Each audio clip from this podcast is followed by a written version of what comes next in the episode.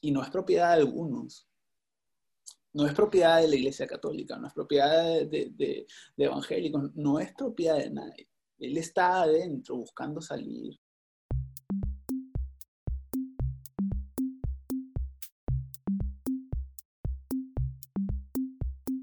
Hola y bienvenidos a Gatos al Agua, un espacio para hablar, debatir y aprender.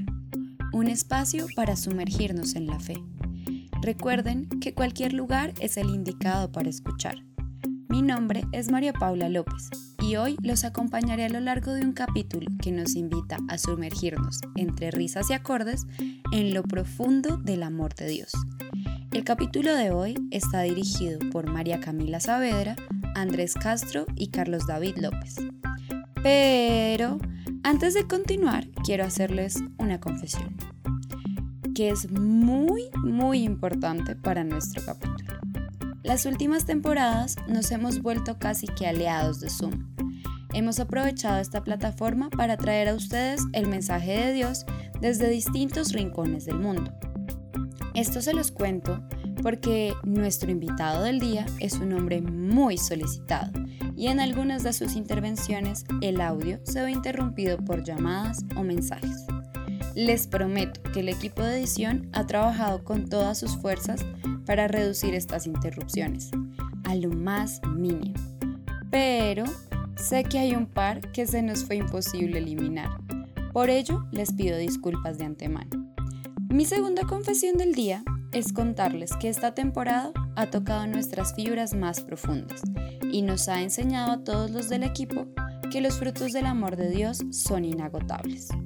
Pero basta ya de confesiones. Le daré la palabra a Camila, pues sé que como yo es fan de nuestro invitado y está emocionadísimo por presentarlo. Y como en nuestros capítulos de esta temporada, hoy no podía faltar un invitado de lujo. Y es que yo creo que todos hemos escuchado canciones como Wanna Be a Lover o Dios te hizo también. Así que con ustedes, queridos oyentes, Mauricio Allen. Gracias, muchas gracias chicos por la invitación. Muy contento de, compartir con ustedes, de que se acorten las distancias por estos medios. Eh, en verdad, muchas gracias. Mauricio, es un placer tenerte acá. Para comenzar, nos gustaría que nos contaras un poquito de ti.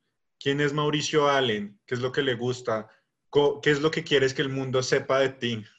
Y qué pregunta difícil hoy. Eh, nada, bueno, yo fuera de lo que hago, de ser músico, soy, pertenezco a una familia más o menos grande, eh, somos cinco hermanos hombres, más mi papá y mi mamá, eh, somos siete en casa. Eh, casado hace dos años, con Priscila Teresa Wong Marchena, felizmente casado, empezando la aventura en realidad del matrimonio en ese tiempo. Y nada, bueno, me gusta mucho hacer deporte. Ahora, porque hubo un, un tiempo que dejé de hacerlo bastante, me puse bien gordito y de ahí me empezó a doler todo, entonces eh, tuve que empezar a bajar de peso y hacer deporte y toda la vaina. Me gusta mucho hacer deporte, compartir mucho en familia, amo estar en familia. Mis ratos de creatividad son este, sagrados. Amo tener espacios de creatividad. Eh, soy recursero, no sé si allá se usa la palabra, pero recursero es la persona que, que hace de todo para vivir. No me cierro a nada, no siempre estoy tocando guitarra, a veces estoy cocinando en un food truck, haciendo hamburguesas, a veces estoy fabricando ropa de mujeres o de para empresas, este, o cantando en matrimonios, pues de todo, no soy, soy abierto a eso, sueño mucho con, con, con organizarme, con ser muy disciplinado, es una, es una carrera que siempre tengo en mente, en met, como meta, siempre me, esfuerzo o, oriento mi vida hacia eso, porque creo que solamente hay éxito en eso. Y nada, o sea, de Dios, bueno, la vida, ¿no? Todo. Todo, este, le agradezco a Él absolutamente toda la historia. Creo que soy mi historia. Este, en eso se refleja mi vida. Y, es el, el, pilar que está allá, allá arriba dentro de, de toda la, la estructura de mi vida, ¿no? Eso soy. No sé si se resume bien, pero eso, eso complejo. Me parece buenísimo todo lo que nos has contado. Me gustaría que empezáramos a unir puntos. ¿Cómo es ese emprendedor que se vuelve cantante o ese cantante que se vuelve emprendedor? ¿Cómo funciona? Creo que, creo que, creo que soy la misma persona en todos lados, bromista, me río de todo, reniego de todo. es, una, es, una, es una situación un poco bipolar ahí. Soy súper nervioso, tímido muchas veces con gente nueva, como cuando recién conozco gente. Me tienen que ir sacando las cosas eh, con cuchara como ahorita, porque soy más o menos tímido. Y la mezcla creo que va en que creo que bueno, hay, ciertos objetivos en la vida que, van uniendo las piezas, ¿no? Ah, uno fue el casarme, formar una familia y por eso necesito tener una rama de, cosas que solventen mi hogar. Y otra es la parte de música, que es mi sueño, eh, de, ayudar. Eh, mi, música está orientada a, ayudar a la gente que está pues dentro o fuera de la iglesia. La verdad es que no, no, no tengo un límite en cuanto a eso. Este, trato de hablar un idioma que, puedan escuchar todos. Creo que eso aprendí de Jesús. Y nada, ahí es donde se va mezclando, se va mezclando la cosa, ¿no? Porque sin una no camina la otra. Sin una no camina la otra. Cuando dejo de hacer alguna de las dos, me siento cojo. Cuando dejo de, de, hacer música, porque pasa que a veces estoy muy ocupado y dejo de hacer música, pues hay una parte de mí que se entristece, porque sé que fui creado para hacer eso. Lo descubrí, Dios, Dios me, lo, me lo fue enseñando, ¿no? Y cuando dejó la otra parte, pues este, obviamente mi vida como, como persona eh, no se siente completa tampoco. Entonces creo que siempre hay un equilibrio entre las dos partes de, Mauricio Allen. Hay veces que tengo más, más tiempo para alguna de las dos, pero trato de, de proponerle un equilibrio a mi vida de esas dos, de esas dos partes. No, Mauro, súper interesante todo esto que nos cuentas y cómo se va tejiendo esta historia. Y sobre todo me, me, encanta la parte en que dices en que todo debe ser uno, que uno es el mismo tanto si está haciendo hamburguesas o si está cantando Dios te hizo también, o que incluso puede mezclar, mezclar las dos y decir que, que bien quedó esta hamburguesa. Pero entonces es interesante ver cómo se hila toda esta historia y todos estos caminos.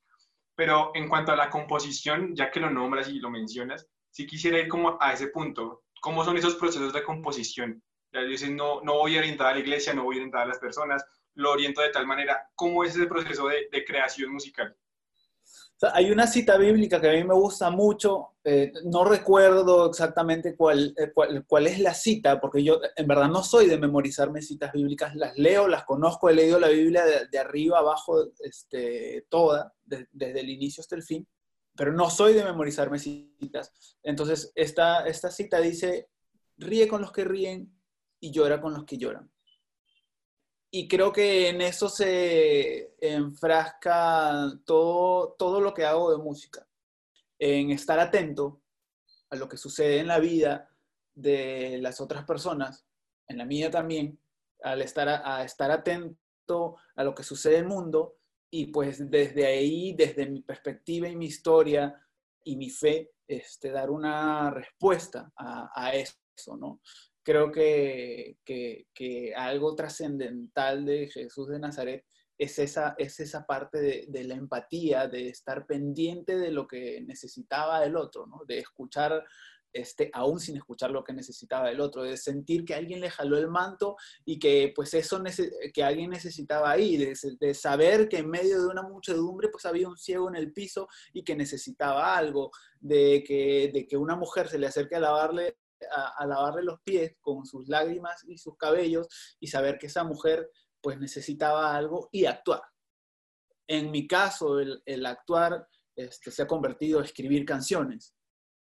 Eh, en, eso, en eso se traduce, ¿no? Ese es mi don, es el talento que Dios me puso este, para, para donarlo y en mi caso creo que se traduce ahí. Y mis canciones lo que buscan es eso, acompañarte pues cuando estás en el cuarto y, estás este, un poco mal o bien o quieres celebrar, porque definitivamente hay canciones que escribo para llorar contigo, hay canciones que escribo para reír contigo, hay canciones que quiero escribir para celebrar, brother, que acabaste la universidad, que tuviste tu primer hijo, que terminaste tu primera, tu primera obra o un edificio importante o un videoclip bravazo realizado. Entonces, mis canciones se orientan a eso porque creo que eso hace que la gente se oriente más a ti, tenga, encuentre una afinidad contigo. Creo que eso es lo que yo busco con mi música.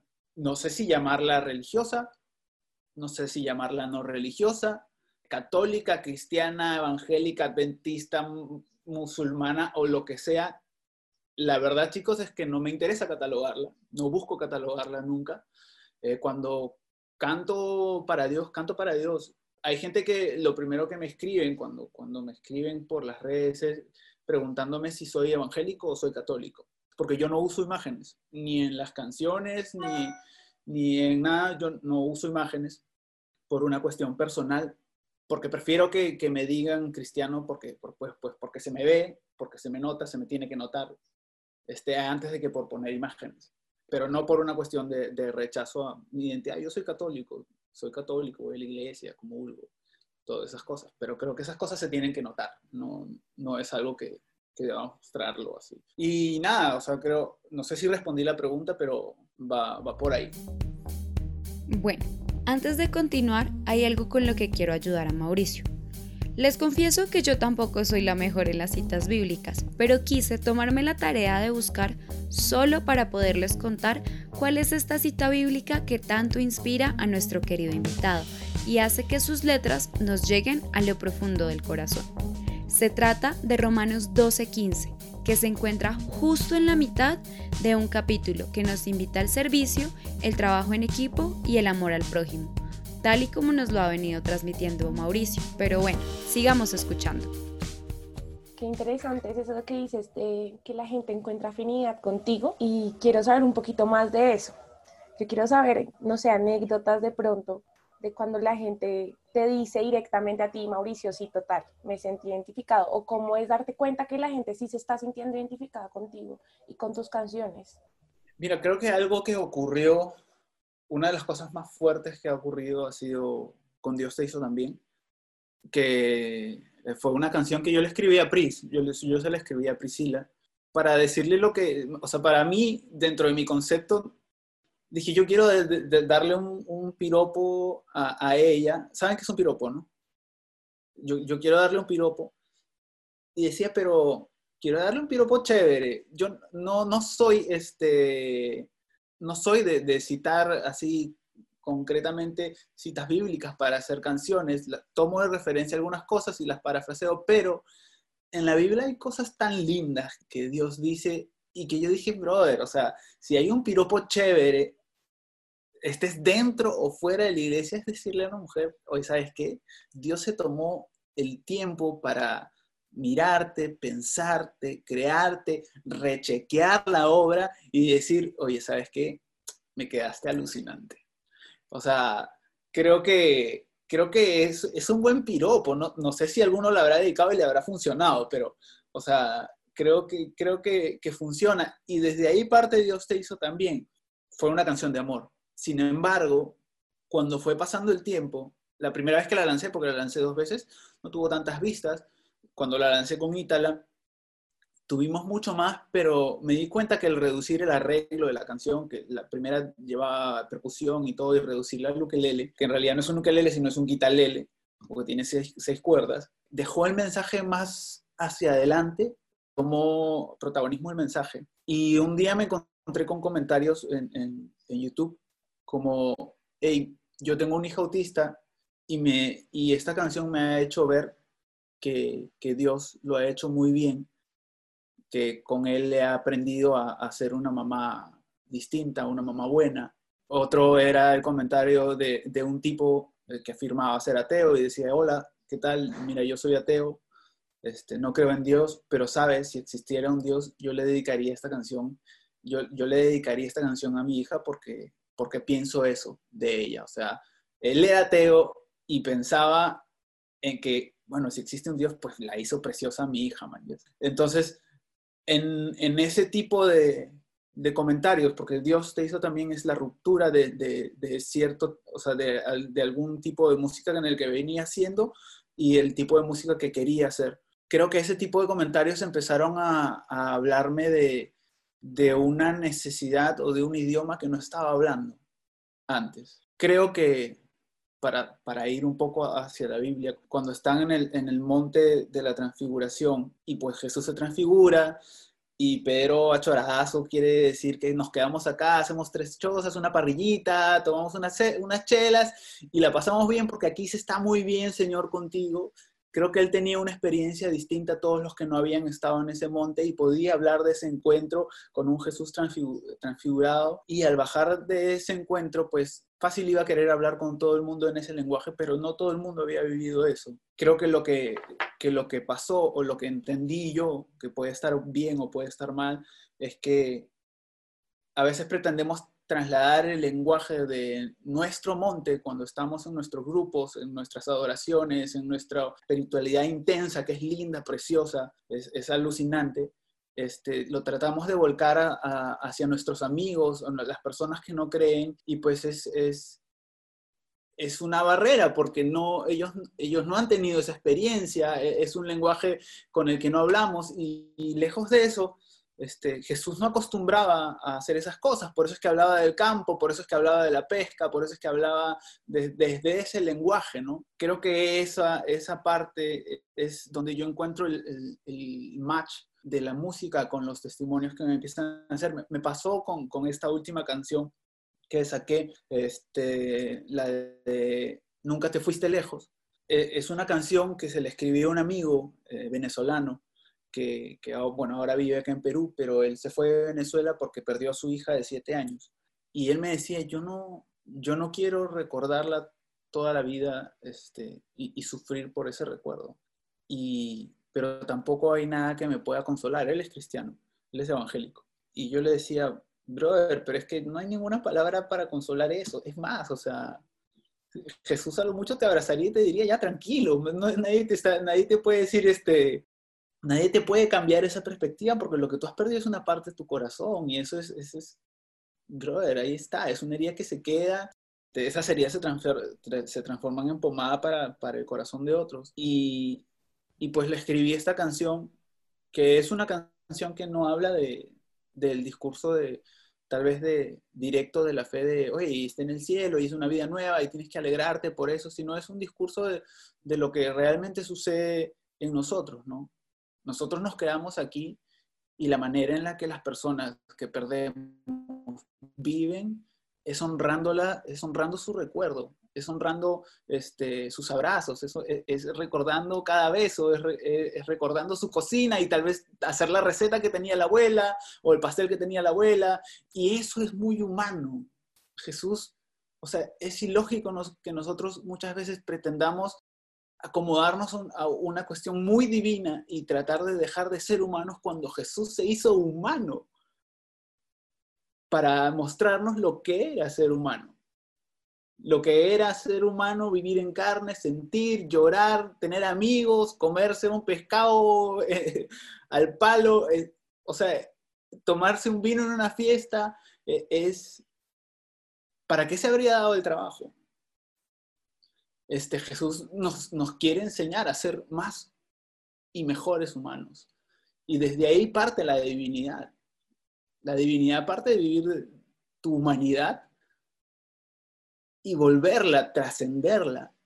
Esa es la cuestión. Eh, entonces yo creo que mi música em, empieza a tomar desde Dios te hizo también todos estos mensajes este, que creo que son relevantes este, para, para, la vida, ¿no? Hablar de la muerte, hablar, eh, ahorita escribí una canción, estoy escribiendo una canción que se llama Mayday, que es una canción que habla de, de un pedido de ayuda, de, de alguien que, que, pues, que está perdido, que sufre de bullying, o una mujer maltratada, o alguien a quien han ultrajado y que no sabe cómo pedir ayuda. Todos pasamos por eso. Yo me he quedado en un cuarto encerrado durante un año, deprimido, sin saber cómo pedir ayuda.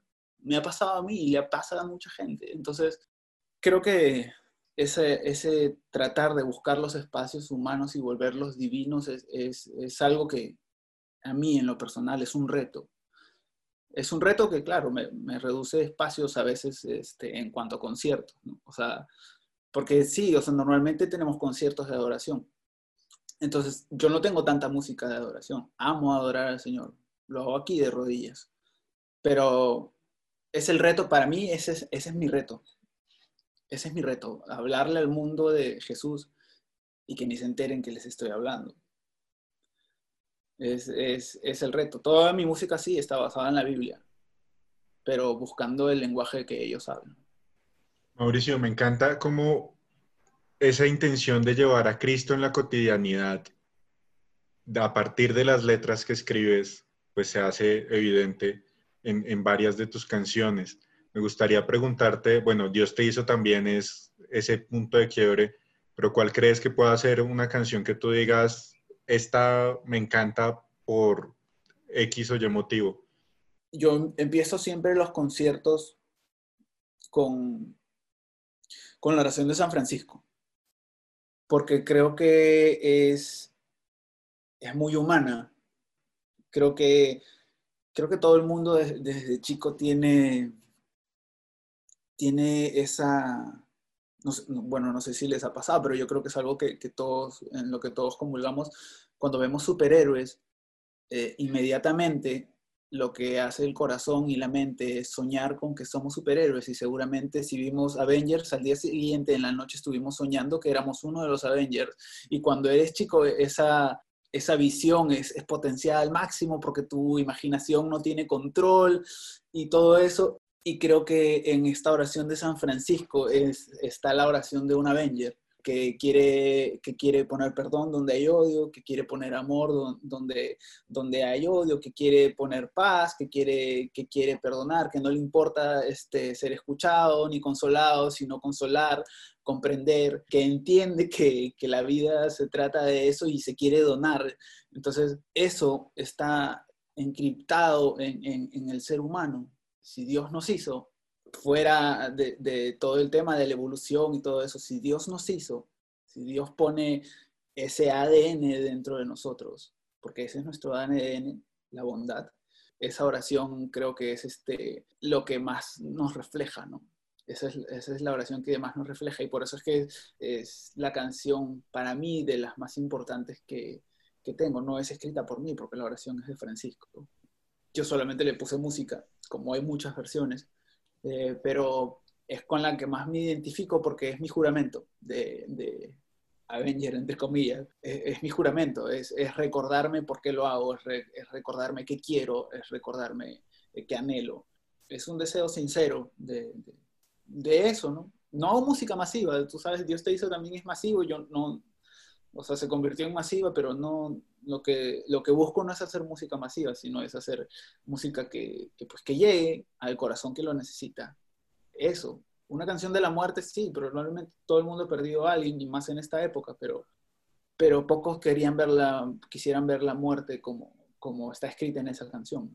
Yo sé que los que nos están escuchando no ven los gestos de Mauricio y todo, pero tienen en verdad que apreciar la sencillez y el amor eh, con el, que se expresa Mauricio. En verdad es impresionante. Yo ya me movió 10.000 fibras, ya me tocó apagar la cámara porque me dieron ganas de llorar. Pues, y... Poco mi aliento. y, y, y, es buenísimo porque además de todo hablas de muchísimas cosas que es supremamente importante rescatar, sobre todo en estos tiempos que hemos vivido como humanidad, ¿sabes? Como a nivel mundial. Quiero recalcar y saber un poco más de tu conexión o tu relación con Dios, porque ya nos dijiste que te gusta que sea algo muy humano, algo muy de corazón a corazón, pero ¿cómo crece tu corazón en Dios un poquito y cómo te ha servido todo este tiempo de pandemia para que siga creciendo y llegue a estas palabras que hoy nos estás dando como en verdad tan, tan fuertes, pero con, una, con un tono tan sencillo, tan envolvente, como tan nuestro, tan fácil de identificar.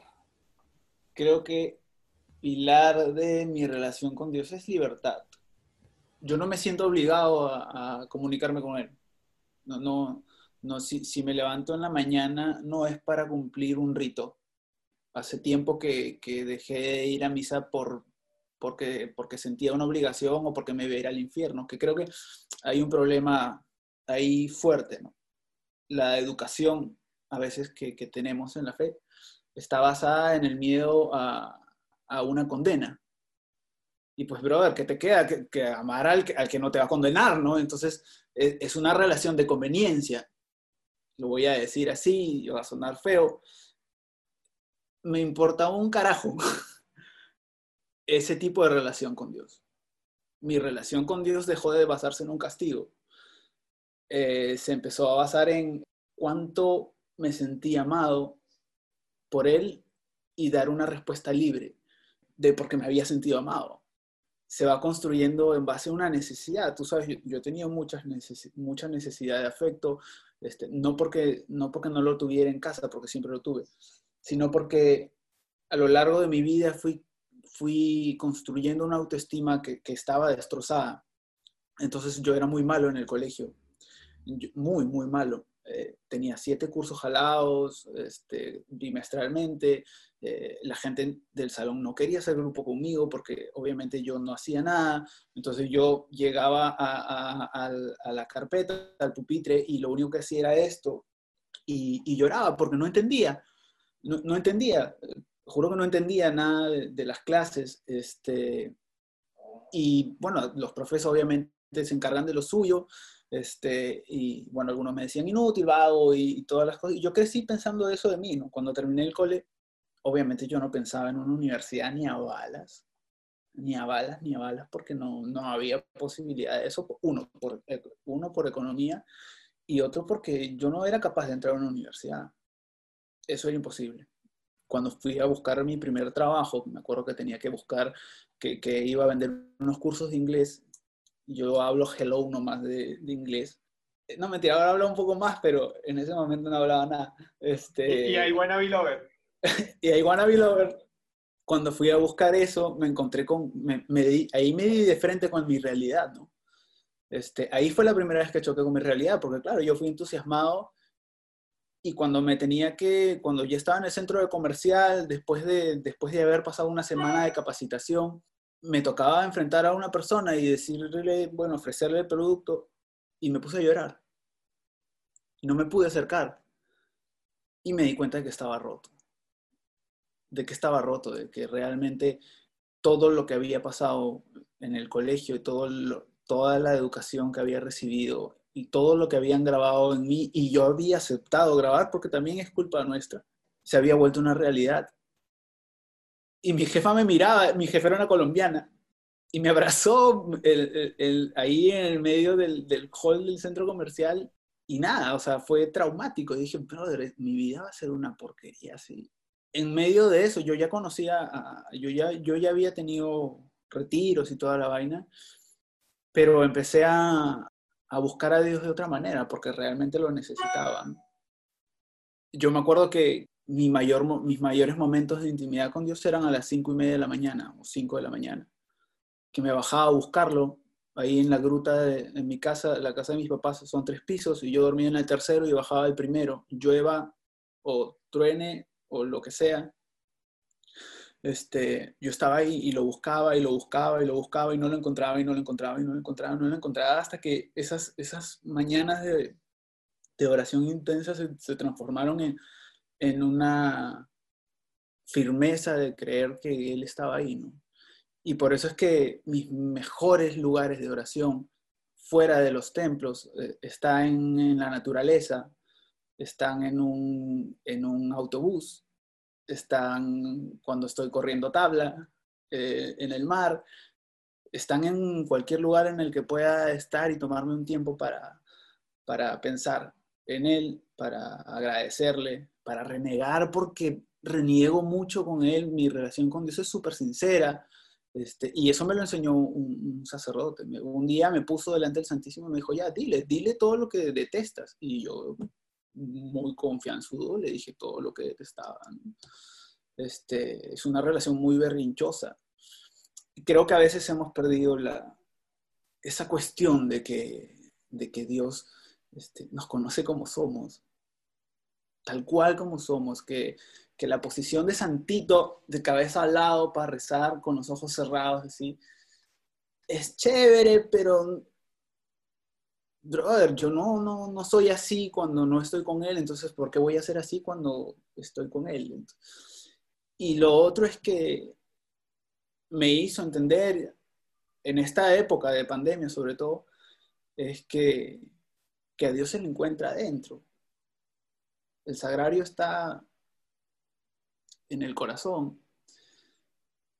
Y es que descubrirle adentro nos hace, nos hace tener otra perspectiva. Una amiga este, también me decía, ¿no? ¿Y qué pasa si Dios no toca la puerta desde, desde fuera para entrar? Si no toca la puerta desde dentro para que lo dejes salir, para que lo dejes mostrarse en ti, porque la base de mi autoestima, de mi autoestima se empezó a construir cuando descubrí que Él estaba adentro y que Él hacía brotar las cosas buenas hacia afuera. Entonces, si quería transformar, tenía que dejarle salir de dentro, porque Él ya está adentro. Dios está adentro. Lo que pasa es que a veces le tapeamos la puerta, le cerramos la ventana para que, para que, para lo que él tenga que decir, no lo diga, por favor, no nos vaya a meter en un problema y toda la vaina, pero, pero él ya está adentro y no es propiedad de algunos.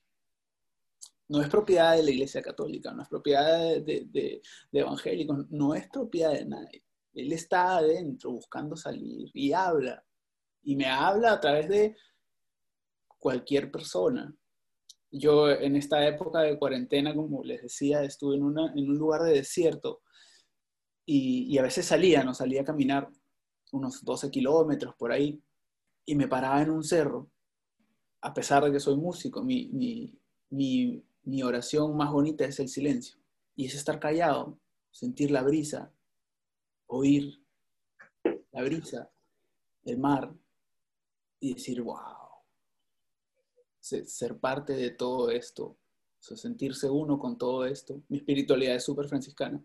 Eh, es, es, hermoso sentirse tan pequeño en medio de todo esto y saber que, que, en medio de todo esto tú te interesas por mí más que por nada.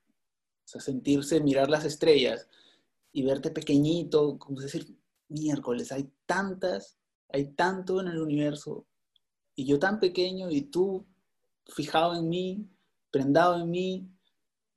Qué, qué, bonita sensación. Creo que a veces me voy de las preguntas, discúlpeme, pero este, eh, creo que, que, mis mejores ratos de oración son ahí, como también muchas veces quedarme en el Santísimo, bueno, antes, cuando tenía más tiempo, unas seis horas a veces, prendado ahí, pero, pero creo que descubrí que en la cotidianidad este, Dios habla de una manera distinta. Eh, habla de una manera distinta. No, y precisamente, Mauro, lo que dices de como esa espiritualidad cotidiana es algo que creo que es muy importante y que sobre todo cada persona debe descubrir.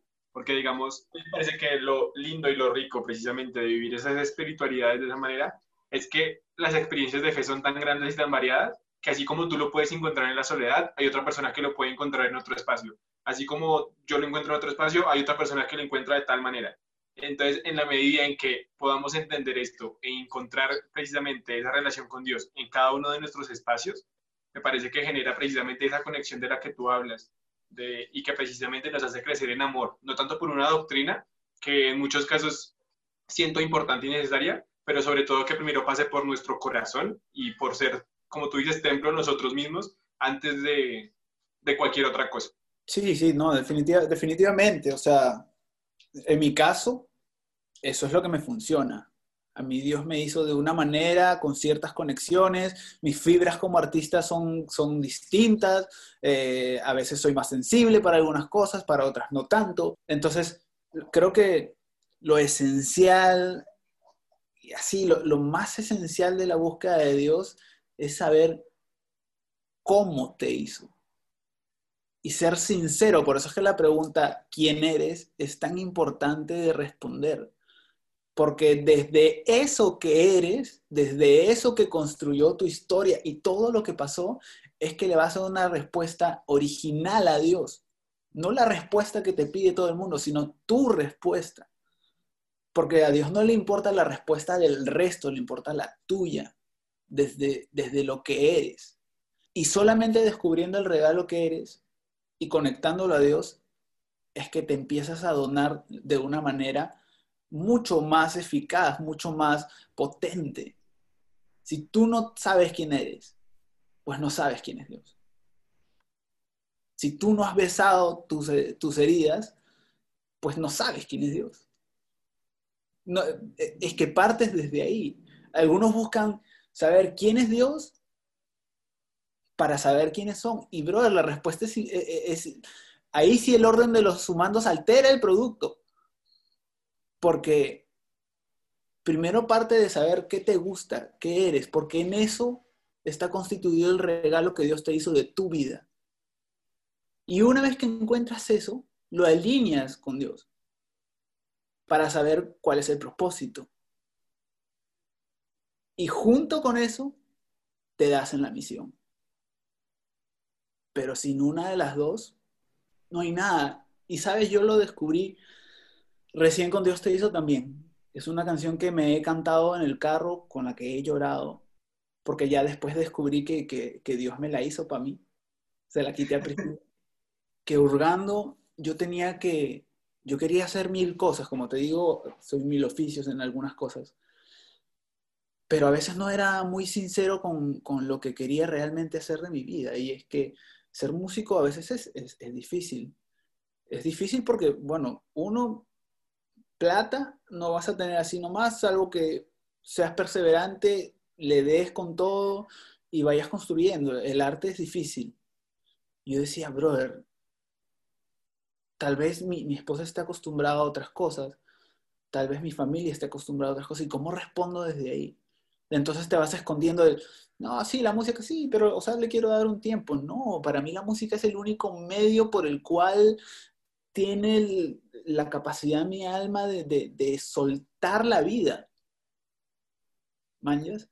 Y si yo lo niego, estaba, estaba negando esto que te digo que es un regalo que Dios te da, este conocerte, eh, que es trascendental. Si Mauricio Allen dijera, no, bro, yo soy este, este chef, pues porque tengo un, este, un, un food track. O no, soy estilista porque creo ropa. No, eso es lo que complementa a Mauricio Allen, pero Mauricio Allen tiene una identidad de artista que no puede negar.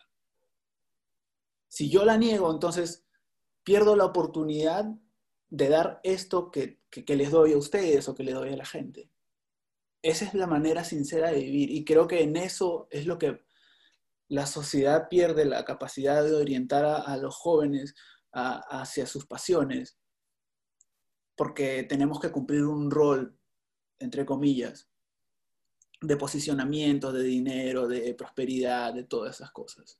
Pero la gente es más feliz cuando se dedica a lo que, a lo que realmente ama. Y la sociedad no te dice eso. Te dice que, que, pues, que te acomodes. Mauro, precisamente en ese ámbito de dar, creo que nuestra audiencia no nos va a perdonar si no nos regalas un pedacito precisamente de esa canción que tanto ha resonado y nos ha marcado un poco. Ay, pero antes de que nos vayamos a la música, estaba pensando en, en que la palabra que yo estaba buscando hace un rato era humildad. Y en Proverbios dice que con la humildad se llega a la sabiduría. Y siento que así no lo quieras expresar tan directamente a nosotros y creo que a todos los que nos están oyendo, nos has cautivado con la sabiduría que tienes y, que es tan humilde y que es tan sencilla. Entonces, muchas gracias por compartirla con nosotros y por favor déjanos escucharte. Ahora sí.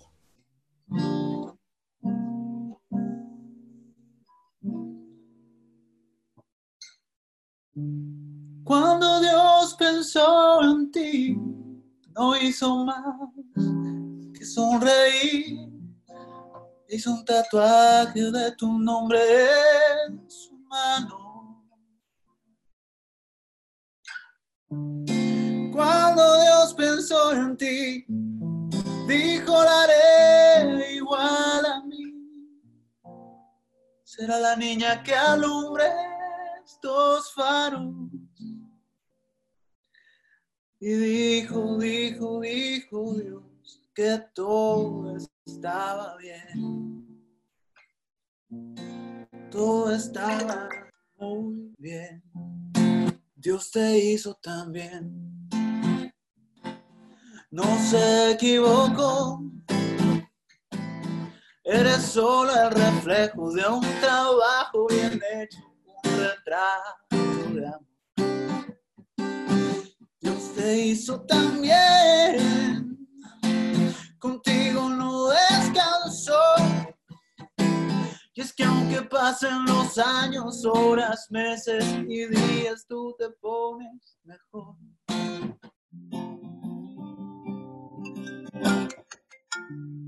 Cuando Dios pensó en ti, no hizo más que sonreír. E hizo un tatuaje de tu nombre en su mano.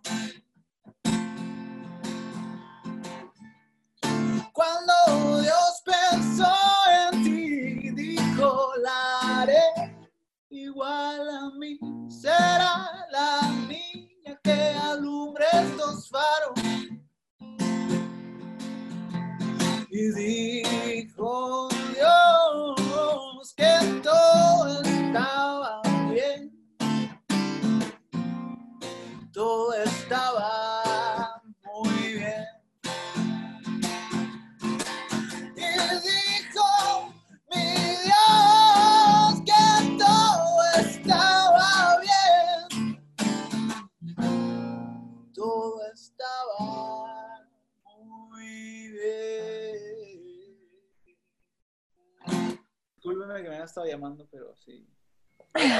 Es que como el, el esta es la computadora de Pris, porque yo la mía recién la acabo de traer, y eh, su celular está conectado a esta, entonces suena. Tranquilo. ¿Recuerdan que les ofrecí excusas al principio? Pues en esta hermosa sorpresa no podíamos dejarlos cortados. Y no sé ustedes, pero a mí se me aguó el ojo y se me pusieron los pelitos de punta de escucharlo cantar. En definitiva, el don de Dios en Mauricio se nota y le agradecemos a él por dejarse utilizar. Qué lindo don te ha dado Dios, Mauro. Eh, qué linda canción, qué lindo todo. Estoy muy feliz. Quisieras dejarle en este momento a todos los que nos escuchan tus redes sociales para que vayan y te sigan y te compartan y te escuchen y sientan todo lo que nosotros estamos sintiendo. Eh, sí, sí, sí. No. Arroba Allen-Mauricio es el Instagram. Eh, ah, por ahí me comunico este, mayormente. Y el canal de YouTube está como Mauricio Allen. Igual la, la página de, de Facebook. Me gusta mucho responder, ¿sabes? Este, el, eh, en el Instagram he encontrado una manera chévere de, de, de, conversar con la gente. Entonces, a veces cuando preguntamos, ¿cómo estás? Y alguien pone el, la, la, barrita esta de, de, selección para subir y bajar. Y alguien lo pone abajo, entonces le escribo y le dice, oye, brother, ¿cómo estás? ¿Qué pasa? ¿Por qué estás así? Entonces es como que, ¿qué? ¿Por qué me escribes? Es raro porque, porque yo, yo no, tú sabes, no me considero un, un, un artista, a, artista como, bueno, como, como lo fabrica la, la industria, ¿no?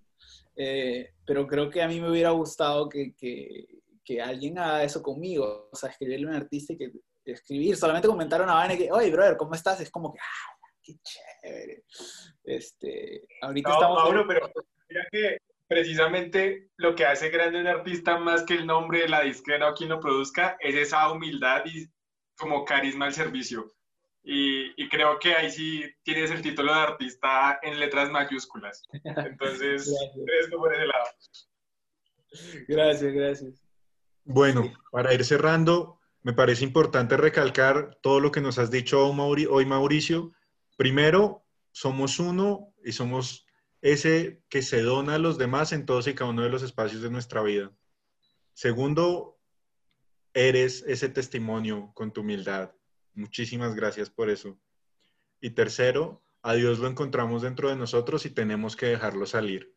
Si no sabemos quiénes somos, no vamos a saber nunca quién es Dios. Entonces, me parece que ha sido, yo creo que de las mejores entrevistas que he tenido. Muchísimas gracias por estar acá, Mauricio. Eres un crack. A varios nos ha servido la canción para dedicar, entonces Dios te hizo también. Muchísimas gracias por todo. Gracias a ustedes. Bueno, gatos, hasta aquí vamos por hoy.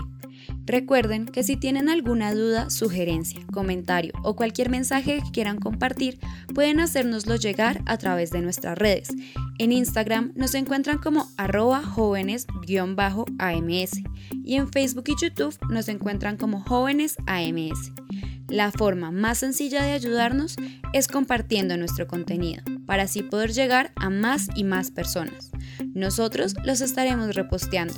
No duden en compartir este capítulo con aquellos a su alrededor y dejen que este mensaje de amor conquiste a aquellos que más quieren. Este contenido es llevado a ustedes una vez más por el grupo de jóvenes de la Asociación María Santificadora. Mi nombre es María Paula López y espero que así como yo se hayan gozado esta entrevista de principio a fin. Se despiden María Camila Saavedra, Carlos David López, Andrés Castro, Mauricio Allen. Gracias infinitas a todos ustedes que decidieron acompañarnos en este chapuzón de hoy y se atrevieron a sumergirse con nosotros. Esto fue Gatos al Agua. Les prometo que cada vez que nos escuchen querrán sumergirse siempre un poco más. Hasta la próxima.